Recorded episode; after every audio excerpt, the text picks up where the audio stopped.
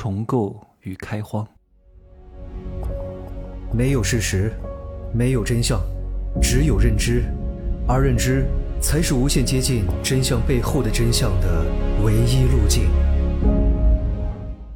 哈喽，大家好，我是真奇学长。昨天呢，在按摩的时候看了一部电影，易烊千玺演的《奇迹笨小孩》啊，电影的套路化非常明显。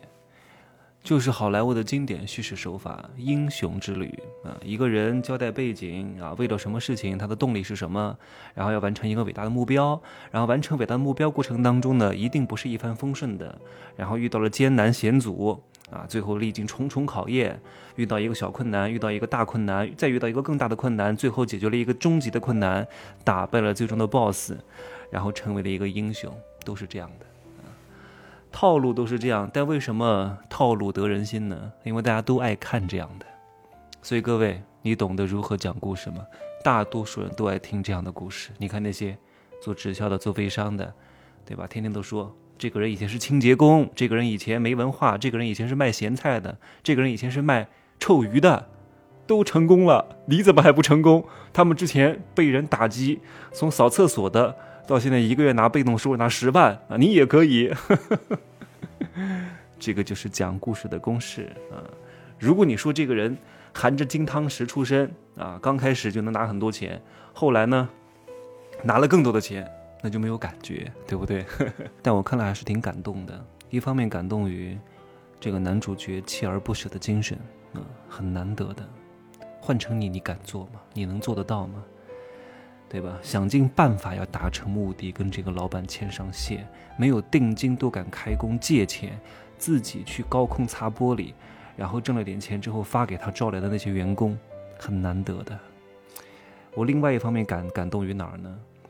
就是在这个非常现实和功利的社会当中，当那个男主角没有钱发工资的时候，他周边的那帮屌丝啊，社会边缘人，没有太功利的对待他。选择了义气，不要工资，然后竭尽自己所能，完成了他一个人的梦想。啊，当时是他一个人的梦想，后来一人得道，鸡犬升天。他们的友谊应该是非常之深的。为什么？不知道各位有没有过这样的一个感受啊？当你长大成人之后，相对来说经验比较丰富之后，你再认识的朋友，哪怕你时隔多年再次遇到他，你不会有什么太大的亲密感。但如果如果啊，我记得我是小学就开始用 QQ。如果让你遇到失散多年的曾经在 QQ 上聊过的好友，你是什么感觉？你是不是倍感亲切？各位，倍感亲切。为什么很多那种战友啊在一块儿，这个当过兵几年之后，很多是一辈子的朋友，再次见到非常亲切。有时候甚至你见到。你你小时候上幼儿园的时候的玩伴，在一块儿长大的，但后来失联了，再次见到他，也会倍感亲切。那种亲切感是无以复加的。哇！我现在讲的鸡皮疙瘩都起来了。你会不会有这样的感觉？为什么？各位，为什么？我刚刚讲的一切的场景，都是建立在一个共同的基础之上的，就是你们曾经。在一个陌生的环境当中开过荒，共同探索过，而探索的这个过程是以真我的姿态。你们那个时候没有防备，以赤诚之心在交流，所以你们有共荣共情的能力。再次见到他，会感觉到倍感亲切。来，你回忆一下，各位，你第一次用 QQ 是什么时候？我记得我是四五年级的时候啊，天天都想跑到网吧去。跟别人聊天儿，追风少年、阳光少年、精灵女孩，姐就是女王，风一样的男子，跟别人聊天儿。那如果你现在是零零后，你可能没有这样的感觉哈。不管那个时候你第一次用 QQ 是上小学、中学还是大学，哪怕你是一个成年人，二十多岁、三十岁左右，你刚开始聊的时候，一定是一个真我的姿态。为什么？那个时候的网络环境和社交规则非常不完备，所有的人都处在一个共建的阶段。你想想看，如果现在，你，啊，你大概十二十年前聊过的一个 QQ 好友，你再次跟他相遇，会不会倍感亲切？为什么？因为那个时候你是真我，他也是真我，你们的感情建立的基础是非常真实的。因为这种开荒的记忆是体现出你真实人格的。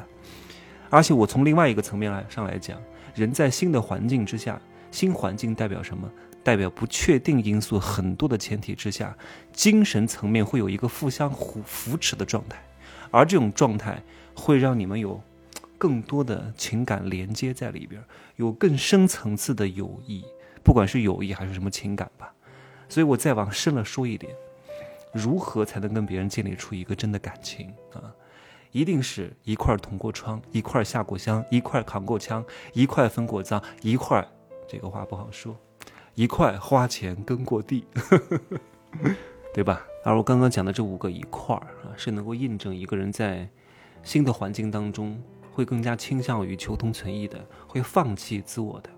因为这个时候，如果你靠个人是很难对抗这种完全陌生的新环境的，你必须要放弃自我，才能融合在一块拧成一股绳儿，对吧？你有个性，他有个性啊，你有刺儿，他有刺儿，很难融合。这个时候必须要拧成一股绳儿，进而。你会展现更多的真我，你会褪去很多自我的利益，你反而能够更好的融在一起，建立一个更好的关系。所以你看，有时候当兵的人呢，战友情是非常非常之浓的。为什么？是有深层原因的。因为那个时候他们都穿一样的衣服，一样的发型，没有太多自我的个性，去人格化，对吧？会更加集体主义。而且呢，前三个月新兵连是很难熬过的，这个训练的量也非常之大啊，一块受过苦。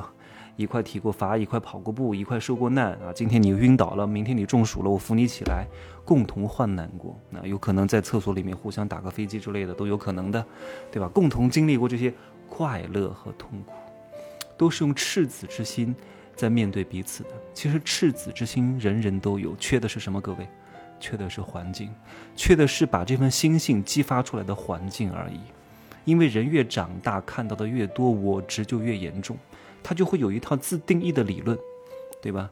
人越是见到的越多，他就会越固执。当然，我说的是大部分人哈，大部分人都是没有开智的一群人，也不是说他们真的固执。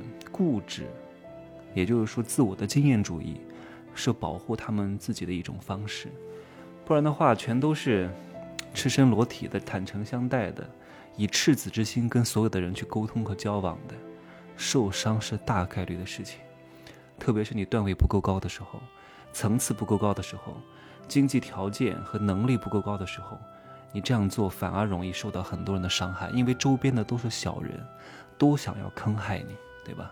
当你能力强了、地位高了、有钱了之后，你会发现，大家都对你挺好的。所以有时候固执在你人生的某一个阶段，反而是保护你的一种方式。但如果你一直固执，你是很难有亲密关系的。亲密关系的建立是什么？不可能都是两个非常包裹的严实的自我，能够产生这种亲密无间的关系，不可能。一定是彼此都要打开一扇心灵的窗户，以一颗赤子之心，在某一个节点沟通交流，才可能产生亲密关系，在新的环境当中重构。但这个很深，我不在这过多赘述啊。我继续把话题拉回来。譬如说，你之前在一家公司干得好好的，现在呢去另外一家公司跳槽了。虽然说周边的环境变了，人也变了，就业的领域也变了，但是是新环境吗？看似是新环境，这个新环境只是表面上的，但其实总规则并没有变。总规则是什么？赚钱至上，这是永恒的规则。而且一旦你在原来的公司交过朋友，把同事当朋友，被那些所谓的朋友坑害过。你会绝对相信，在新的公司里边也有披着人皮的王八蛋，对不对？所以你会在新环境当中留一手，你就不会是赤子之心，你就不可能袒胸露乳，对吧？你相信别人也会跟你留一手，对吧？所以你就会有一种不信任的成分在里边。就是我知道我自己跟你交七分留三分，我也知道你跟我留了三分，我还知道你知道我跟你留了三分，我更知道你知道我知道你跟我留了三分，嗯，懂吗？所以彼此都有防备心理，彼此都非常固执，彼此都有戒备感，所以很难亲切的起来的。但是你再问问你自己，如果你刚开始都没有上过班，你和另外一个共同跟你步入社会的。做了一份工作的，受过很多苦难的，在一个工厂打过工的这个人，有可能成为很长时间的朋友。为什么？因为你们两个一块儿去学习社会规则，对吧？共同在这个建立新规则的环境之下，建立起来的友谊，因为在这个规则之下，你们两个是相对赤诚的、相对简单的、相对敞开胸怀的，你们能够更容易的建立共情，共同在这个场景当中开过荒、重构过。所以，各位哥哥姐姐们、弟弟妹妹们，你人生在世几十载啊，不管你活了二十多年，还是四十多年，还是五十多年，你现在回头想一想。你混了这么久，江湖十年一夜雨，你再度邂逅仍然让你感觉到有亲切感的朋友是什么人？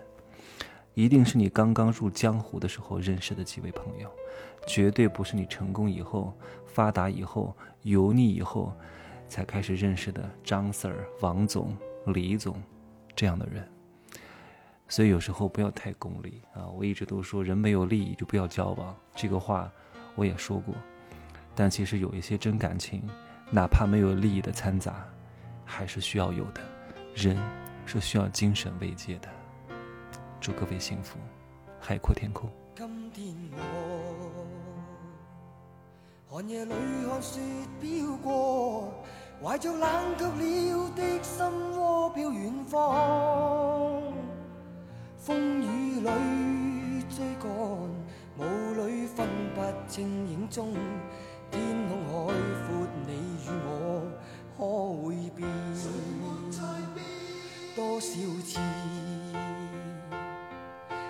冷眼与嘲笑，从没有放弃过心中的理想。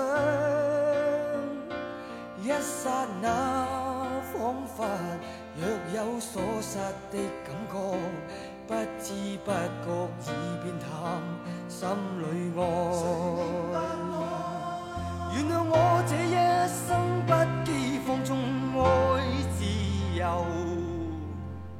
也会怕有一天会跌倒。Oh no，背弃了理想，谁人都。